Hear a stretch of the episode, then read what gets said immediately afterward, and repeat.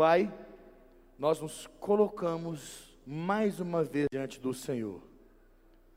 Tu és o nosso Deus e nós somos teus filhos. E eu te peço, meu Pai, por cada um que adentrou esse salão aqui hoje, ou por aqueles que me ouvem pela rádio ou TV, meu Deus, que estão necessitados, carentes de uma palavra de vida, de transformação.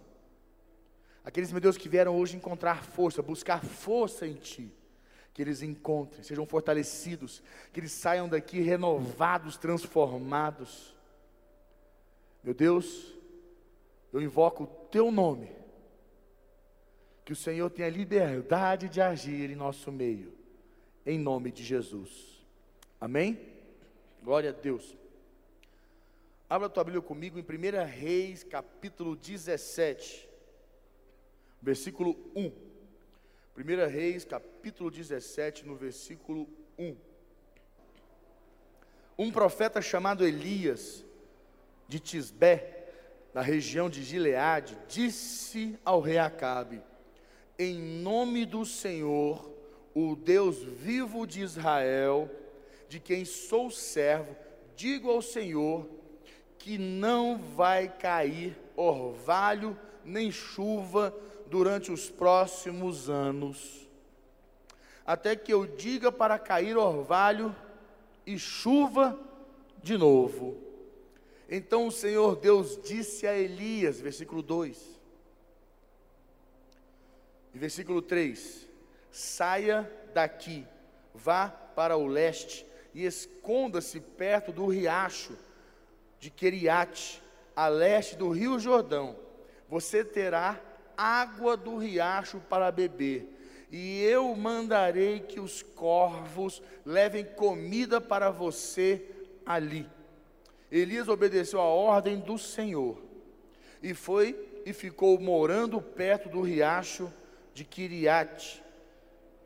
Ele bebia água do riacho e os corvos vinham trazer pão e carne todas as manhãs e todas as tardes.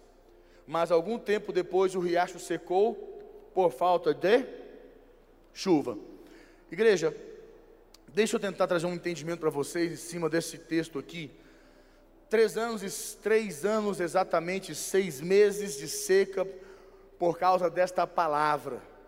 Três anos e seis meses, sem chuva, sem orvalho, quer dizer, três anos e seis meses sem sinal de Deus, sem resposta de Deus, sem algo que vem dos céus para o povo. Três anos e seis meses o povo estava necessitado. Não sei se você sabe, mas os animais estavam todos morrendo. A grande maioria dos animais morreram, pessoas morreram, havia uma desgraça sobre a terra e alguns lugares específicos que você pôde ver lá no, no riachozinho, estava tendo água, porém também secou lá na frente, e tem um motivo, depois eu te explico. Então, tudo isso foi acontecendo esse tempo todo que o povo ali passando essa sede, essa situação. Por quê? Vou te explicar. O rei Acabe, o rei Acabe, gente, a minha voz está se me arrateando, eu estou com um calo na voz, você não acredita diagnóstico a semana retrasada, um calozinho na voz, eu tô, eu estava ali fazendo até uns aquecimentos, que agora tem que ficar 20 minutos aquecendo, meu pai do céu. Mas vamos que vamos.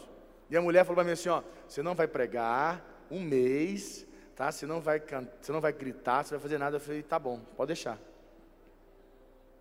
Estou trabalhando, estou treinando, estou fazendo já minhas aulinhas, vai dar tudo certo. Então deixa eu te explicar aqui. O rei Acabe, o que aconteceu? O rei Acabe era um homem que temia Deus, ele era rei de Israel, Israel é o povo de Deus, e o rei Acabe, ele apostata, ele, é, ele desvia, né? Ele desvia do seu caminho, casa com Jezabel, Jezabel era adoradora de Baal, ele casa com ela, e ele trouxe uma grande ameaça, a fé de Deus, a fé do Deus verdadeiro. Consegue entender isso? Deixa eu te explicar. Quando ele desviou, quando ele começou a tomar essa prática, casou com Jezabel, ele começou a caminhar por esse caminho torto, ele ameaçou o Deus vivo, a grandeza de Deus. Ele andou por um caminho que, que não foi muito bom para ele. Quando eu e você, nós desviamos do caminho de Deus, nós começamos a caminhar por caminhos errados, falhos, tortos, nós ameaçamos o Deus verdadeiro, a fé no Deus verdadeiro. Nós ameaçamos. Imagina você que já conhece a Deus, eu que já conheço a Deus, quantas pessoas que olham para você como um cristão e daqui a pouco você fica em crise, desanima, dá, um, dá uma louca em você e você fala: Não, não quero mais saber de Deus, não quero mais saber de igreja. Você está ameaçando a fé do Deus vivo. Outras pessoas que olham para você, outras pessoas que já enxergam em você a diferença é que existe um Deus verdadeiro, porque você é cristão, começam a avaliar: será que Deus existe mesmo? Será que Deus é de verdade?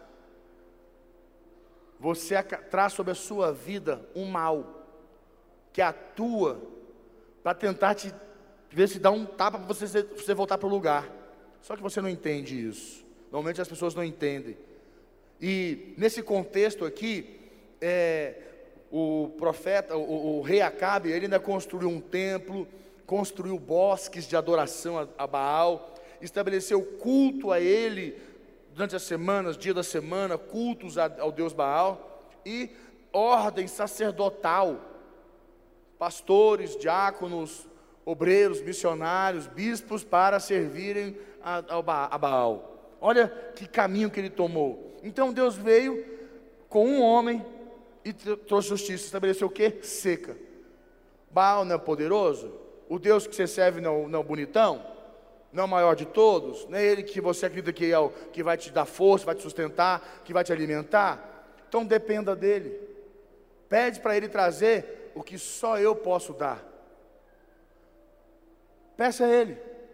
Entrou nesse conflito, a, terra ficou sem água, sem, sem chuva, os riachos foram secando, os animais morrendo. Então Elias determinou esse castigo sobre Israel. E quando Elias fala, tão certo como vive o Senhor Deus de Israel, perante cuja face estou, é a certeza, a convicção de que Deus governa. Consegue entender isso? Tão certo como vive o Senhor. Elias usa de sua autoridade, que nestes anos nem orvalho nem chuva haverá, senão segundo a minha palavra. Ao poder que há na, na autoridade de Elias. E Baal era o deus da fertilidade, para quem não sabe, você entendeu um pouquinho quem era Baal. Baal era o deus da fertilidade. E acreditava-se que traria prosperidade a toda a nação. Eles pensavam assim: é o Deus da fertilidade, então vamos todos prosperar muito. E a maneira de se ganhar dinheiro naquela época era com a plantação, certo? E com animais. Então eles plantavam muito, alimentavam os animais, tinham no, animais, nasciam novos animais. O cara tinha muito gado, muito animal, muito bicho, muita plantação. E ele crescia, prosperava, tinha muito, muitos bens porque eles acreditavam que eles iam prosperar muito, e quando você tem muito dinheiro, no caso na época eles tinham muito dinheiro, muitos recursos, aí você contrata um exército, você contrata pessoas, você vai só crescendo. Porém, não prosperaram nada, porque só a chuva que Deus cortou bloqueou todos os planos que eles tinham, frustrou todos os planos que eles tinham. Você consegue entender algumas coisas que acontecem na sua vida que às vezes te frustram? Às vezes Deus corta algumas coisas que estão tá acontecendo, você não entende o que está acontecendo. às vezes você fica assim meio em crise, estava indo tão bem, estava tudo andando. Pode ser que as coisas estavam indo bem, mas teu coração não estava indo bem. E Deus às vezes corta a fonte para que você volte para a posição que Deus quer que você esteja. Porque o que, que te vale mais? O que te vale mais? Alcançar os desejos do teu coração ou servir a Deus? A palavra de Deus não diz para nós? O que adianta o homem ganhar o quê? O mundo inteiro e perder o quê? A sua alma. Então Deus vai alinhando a gente. E é impressionante porque aqui nesse contexto, eu, é, esse povo acreditava nessa nação. Por essa razão, o Senhor, por meio de Elias, ele reagiu utilizando esse seu poder através da natureza e trouxe seca na terra.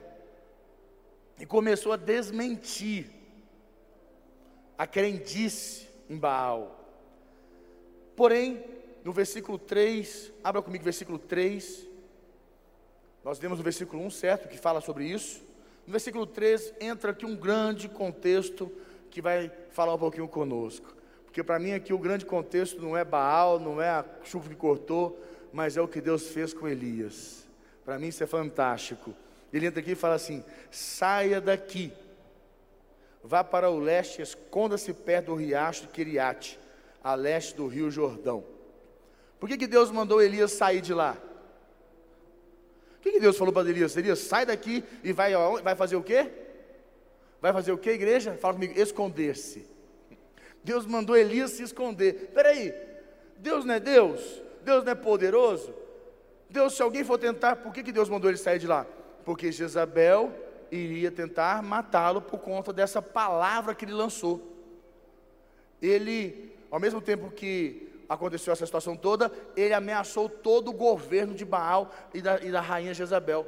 Ele, e ela não gostou, e muito menos Acabe. Então eles pensavam: se a gente mata Elias, ah, acabou a maldição. Vamos, mandar, vamos matar ele. Vamos isso. Lá na frente eles até tentam fazer isso, mas não entra nesse contexto aqui agora. Vamos matar Elias.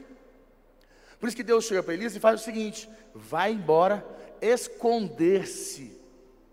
Aí você pensa, pô, povo de Deus, poxa, o homem de Deus, Elias, o homem que se ele falar alguma coisa acontece, parou os céus, ele, ele parou a chuva, três anos e seis meses. Olha que poder. Imagina se alguém vem diante dele, anjos de Deus se levanta, mata o povo. A gente começa a pensar coisas, porque se Deus é Deus, Deus permitiu que eu falasse isso, agora Deus tem que me guardar, Deus tem que me proteger. Mas Deus manda ele se esconder. Deus manda ele sair dali. Deus tira ele daquela condição. Eu começo a olhar para mim, para você, eu tento trazer para nós esse contexto, porque Deus te esconde. Às vezes nós queremos que a soberania de Deus, ela seja assim completa em tudo que nós estamos fazendo. Ah, mas Deus, eu estou servindo a Deus, eu estou indo na igreja, por que, que Deus não faz? Por que, que Deus não está fazendo? E você frustra teu coração, você fica magoado. Porque se você pensa, e uma verdade é, nós pensamos, pô, mas Deus não é Deus. Cadê Deus? Estou servindo a Deus, estou indo na igreja, estou dizimista, estou todo mês, toda semana, do meu dízimo, sou fiel. Cadê a proteção de Deus? Por que, que Deus me pede, pede para me, me guardar, para me esconder? Ir para um lugar longe. Mas Deus o fez. Deus mandou ele para um lugar longe, se esconder, e ainda falou para ele: fique lá, perto do riacho, fique lá. No versículo 4 ele fala assim: Você terá água do riacho para beber. Para mim já tem aguinha, já está bom. E eu mandarei que os corvos levem comida para você ali. Igreja, aqui o bicho pegou. Quando Deus fala com ele, vai para aquele lugar e eu vou te dar pão e água você já tem. Vou levar pão e carne para você comer. Quem alimentou Elias? Quem alimentou Elias? Os corvos alimentaram Elias. Deixa eu te fazer uma pergunta, só para você entender um pouquinho o contexto aqui. De onde os corvos tiravam essa comida? De onde você acha que vinha o filé mignon que Elias comia todos os dias? A picanha. Você está pensando, né? Comer uma comida, imagina, servido por Deus, Deus vai trazer uma picanha, um filé mignon, um, um bife ancho, como se diz, um bife argentino, uma costela. Aí de carne eu acho que tá bom já, né? Vai ter uns irmãos que gostam de peixe, traz lá o peixe que você gosta, lá, pescada amarela, não sei. Tem uns irmãos que gostam de frango. Eu não gosto de frango. Frango para mim é é por amor ao meu, ao meu casamento. Não, frango não desce, gente. Frango é de matar. Que bichinho asqueroso, cisca para trás, né? Sem futuro. Mas a gente come também. Vamos embora. Vamos comer de tudo. Mas de onde vem esse alimento? De onde vem esse alimento? Onde é que os corvos vão pegar esse alimento? Animais que morreram, eles pegavam os alimentos e levavam para Elias comer. Aí você pensa, mas como assim? Deus não vai dar para ele a melhor comida? Era, se a comida que Deus tinha era essa. Era, como se fala, carniça. O que, o que alimentava Elias era carniça. Pão velho, pão que eles pegavam na, na cidade, na, nos lugares da cidade, que caía do chão, eles catavam uns pedacinhos de pão e levava. Então chegava lá um pedaço de um punhado de pedacinho de pão velho, ele juntava aquilo, acho que jogava uma aguinha por cima, amassava ele para ver se virava um. Pegava aquelas carnes velhas, jogava dentro e fazia um pão misturado com carne velha e comia. De dia, de manhã e de tarde. O que, que eu quero que você entenda nesse contexto? Para mim, para você, que fica muito forte aqui, porque a gente sempre tende a olhar para a vitória de Elias sobre Baal. Né? Todos nós praticamente sabemos que Elias, Elias, venceu Baal, Elias fez sete milagres, Elias teve um discípulo que fez mais, fez porção dobrada, sete mais sete. Elias fez grandes coisas, mas ninguém vê o preço que ele pagou para chegar onde ele chegou.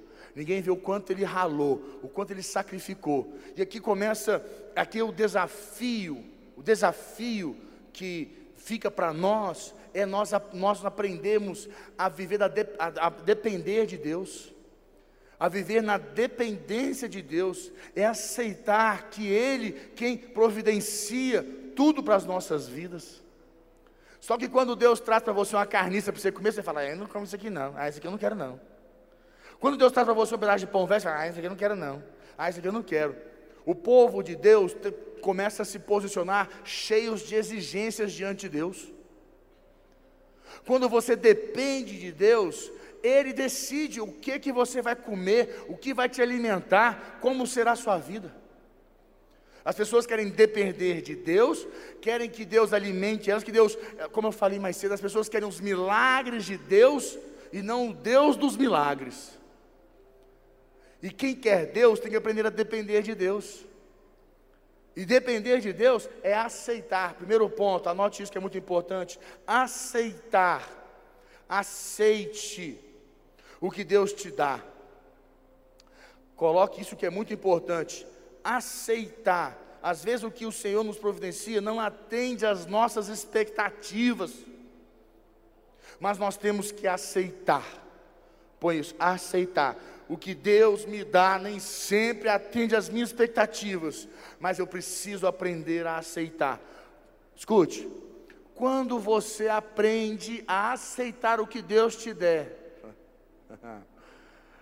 aí você virou a, a moeda, você virou o jogo, que você começa a parar de exigir, a parar de querer do seu jeito, e você começa a viver do jeito que Deus quer as coisas vão mudando, as coisas vão melhorando.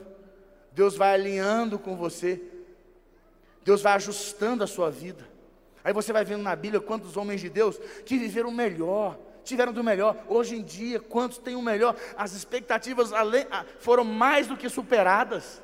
Não alcançou as expectativas, elas foram superadas. Mas foram homens que aprenderam a viver do pouco de Deus. Aprenderam a viver daquilo que Deus dava, aceitaram. Mas nós somos exigentes, nós temos dificuldade. Você não entende que quando Deus não te dá o que você não, você não, não é o que você quer, Deus está testando o teu coração, meu irmão. Deus está testando a sua dependência. Que quem depende, aceita o que tem. Quem não depende, põe exigências. E nós temos que depender de Deus, porque nós queremos que Deus supra as nossas vidas, e Deus vai suprir. Mas as coisas são feitas do jeito dele, Ele vai testando nosso coração. Para que, que Deus testa nosso coração? Por que, que Deus prova nosso coração? Para alinhar nossa vida com Ele.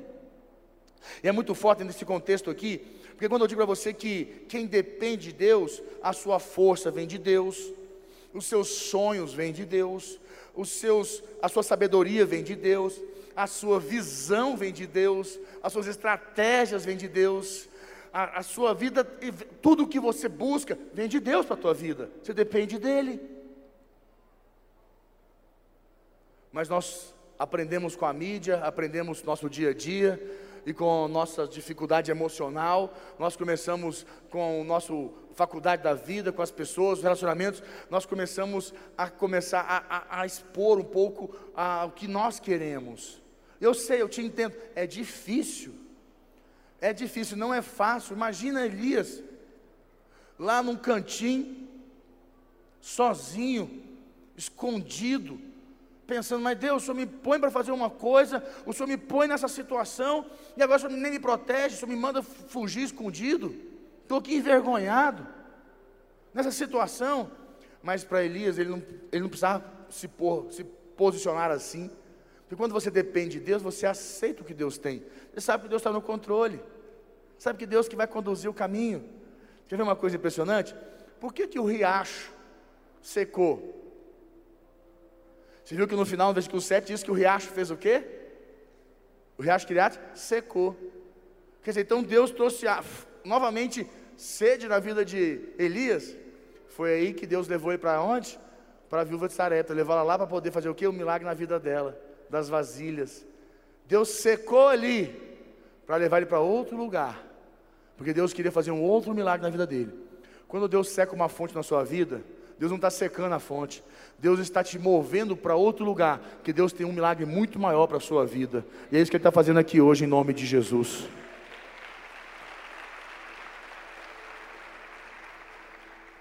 Então é importante nós temos que aprender a, nós, a essa nossa vida, ter uma vida de sacrifício. Nós temos que aprender a aceitar. No caso de Elias, os corvos serviam, eram os garçons dele, né? O prato dele era servido dessa maneira. Os corvos, para quem não entende, são aves de rapina.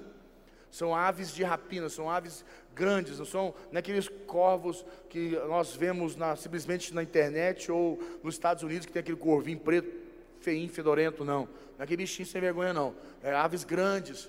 Eles conseguem buscar animais maiores, né, e comida grande. Então, ele começa, essas são as aves de rapina que Deus usa, e quem tem, depende de Deus, tem uma, aprende a ter uma vida de sacrifício. Nós devemos procurar a praticar uma coisa que te fortalece. Eu não sei quem faz, mas eu quero te despertar para uma coisa muito importante para a sua vida. Muito importante, chamada jejum. Eu não sei quem jejua, mas você não sabe a importância do jejum. O quanto o jejum pode te beneficiar pessoalmente. O jejum, ele beneficia você. Jesus disse assim: com os discípulos que tentaram expulsar um demônio e não conseguiram. Foram tentar expulsar um demônio, não deram conta, e Jesus falou para o pai, falou assim, Senhor, por que, que os seus discípulos não expulsaram esse demônio? Ele falou, porque a fé deles é o quê? Pequena. Eles precisam orar e jejuar. Por que, que Jesus falou que eles precisavam orar e jejuar? Quando você ora e jejua, sua fé aumenta. Consegue entender o benefício quem depende de Deus, o que, que o jejum faz? O jejum ele mortifica a tua carne, ele mata teu desejo carnal e te, te fortalece no espírito, te deixa mais forte em Deus. Agora, jejum sem oração é greve de fome.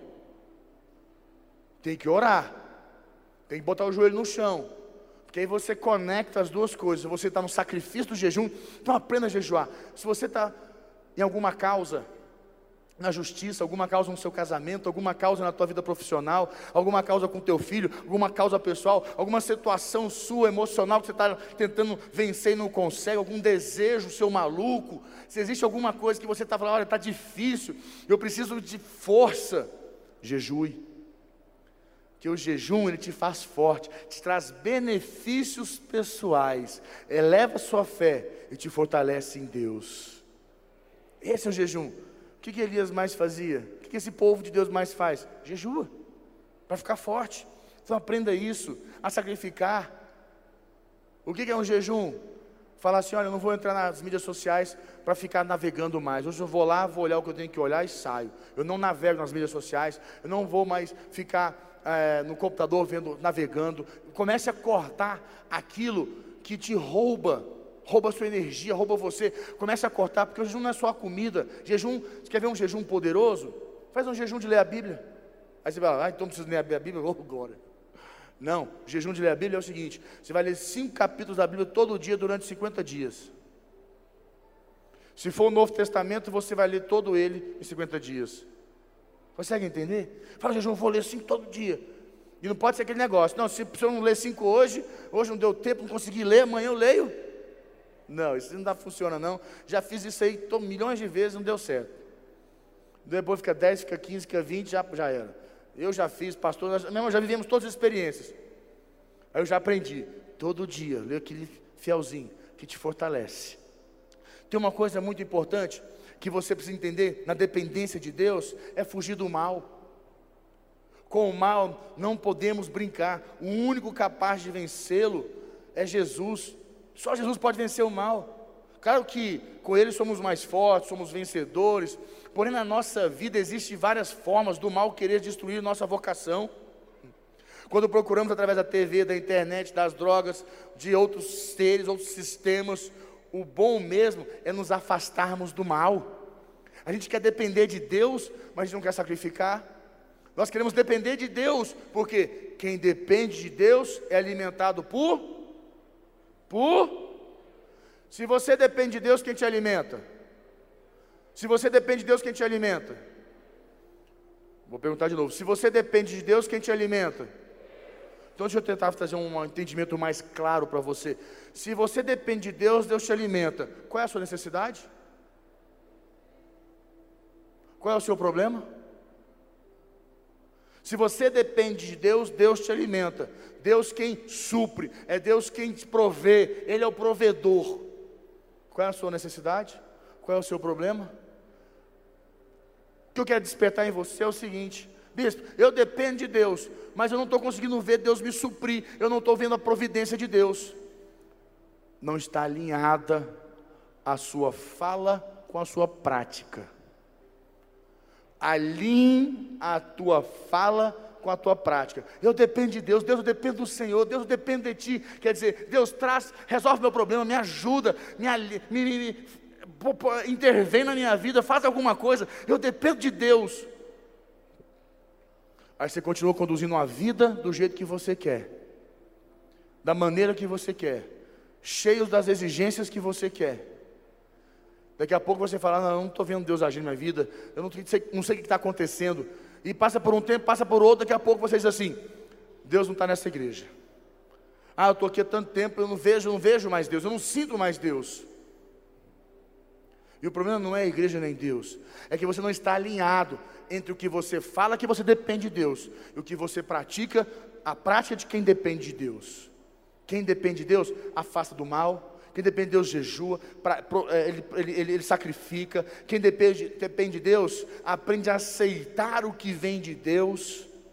Consegue entender isso? O que eu quero alinhar com você é que aquilo que Deus está tá, tá, tá para te entregar, está tá, tá, tá, aqui, é seu, está tá, tá, tá assim para fazer aqui, toma, mas não chega que falta só uma coisinha, só um detalhe. Por que, que a Bíblia diz? Preciso fechar. A Bíblia diz para você assim. A Bíblia fala assim: que o Senhor é o meu pastor, nada me faltará. Por que, que ele usa a ovelha? Por que, que a Bíblia usa a ovelha, igreja? Por que, que a Bíblia fala que Jesus foi para o matadouro como uma a Bíblia não diz que ele foi uma ovelha, ele foi como uma ovelha. Quer dizer, ele não era uma ovelha, ele foi como uma ovelha. Por que, que ele foi como uma ovelha? Por que, que a Bíblia diz: O Senhor, meu pastor, nada me faltará? Porque a ovelha, ela obedece. A ovelha, ela faz o que o pastor manda, ela é alimentada por aquilo que o pastor dá. Se o pastor quiser dar o capinzinho velho, ela vai ter que comer o capinzinho velho. Se o pastor quiser dar para ela água suja, ela vai ter que tomar água suja. Se o pastor quiser dar para ela água salina, água com sal, água ruim, ela vai ter que tomar aquela dali. O pastor dá para a ovelha o que ela quer. Consegue entender esse contexto? A questão da obediência, a ovelha não pode escolher, a ovelha não tem direito de escolha, ela não tem poder, ela só obedece. Ela é conduzida com facilidade.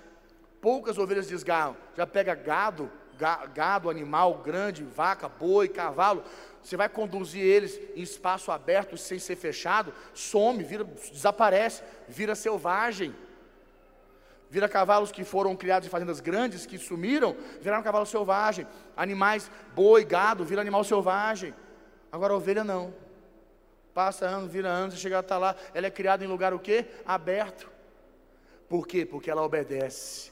A expressão da ovelha é a obediência. O Senhor meu pastor, nada me faltará. Jesus como ovelha, porque Jesus obedeceu. Não era o que, mas era, o que, era a obediência dele. Porque eles dependiam. Tem um segredo. Deus fala assim: Vós que sois ruins, sabei dar coisas boas aos teus filhos, quanto mais eu não vos darei coisas boas. Lógico que Deus não vai dar a gente para beber água suja, nem capim velho. Deus quer nos dar o melhor, mas Deus também quer a nossa obediência.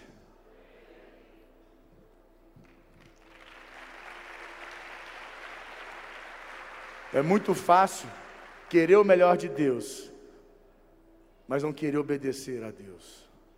Por isso que às vezes as coisinhas não se ajustam. Qual foi a coisa que aconteceu aqui? Deixa eu te contar. Vamos me fechar com você aqui. No versículo 5, põe para mim o versículo 5, fala assim. Olha lá. Elias fez o quê? Obede a ordem do Senhor. Quem depende de Deus, obedece a Deus. Quem está na dependência de Deus, fala, eu dependo de Deus, porque eu quero ser alimentado por Deus. Quando eu dependo, eu sou alimentado por Deus. Eu sou suprido por Deus. A minha provisão vem de Deus. Agora eu preciso obedecer a Deus, para provar que eu dependo de Deus. Aí, todas as coisas acontecem. Você vai ver sua vida só prosperando e crescendo. Vai vir as provações, mas quem obedece, quem já sacrificou, vai embora. Quem já aprendeu a aceitar o que Deus tem para te dar, você vive com um pouquinho, daqui a pouco Deus te põe no muito de novo. Quem é fiel no pouco, Deus põe no muito. Consegue compreender? O que eu quero que você entenda? Levante tua mão direita hoje, em nome de Jesus, na tua vida, uma unção para alinhar o teu coração com aquilo que você fala, com aquilo que você vive em Deus. E que os milagres, os sonhos, que tudo que Deus tem para você, as portas que Deus tem que abrir, comece essa semana, comece hoje na tua vida, em nome de Jesus.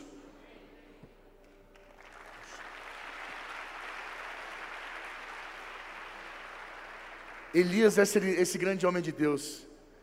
Eu sou apaixonado nessa história de Elias. Elias, ele, ele um culto, mas Elias fez tudo. Ele deu uma palavra, ele cumpriu.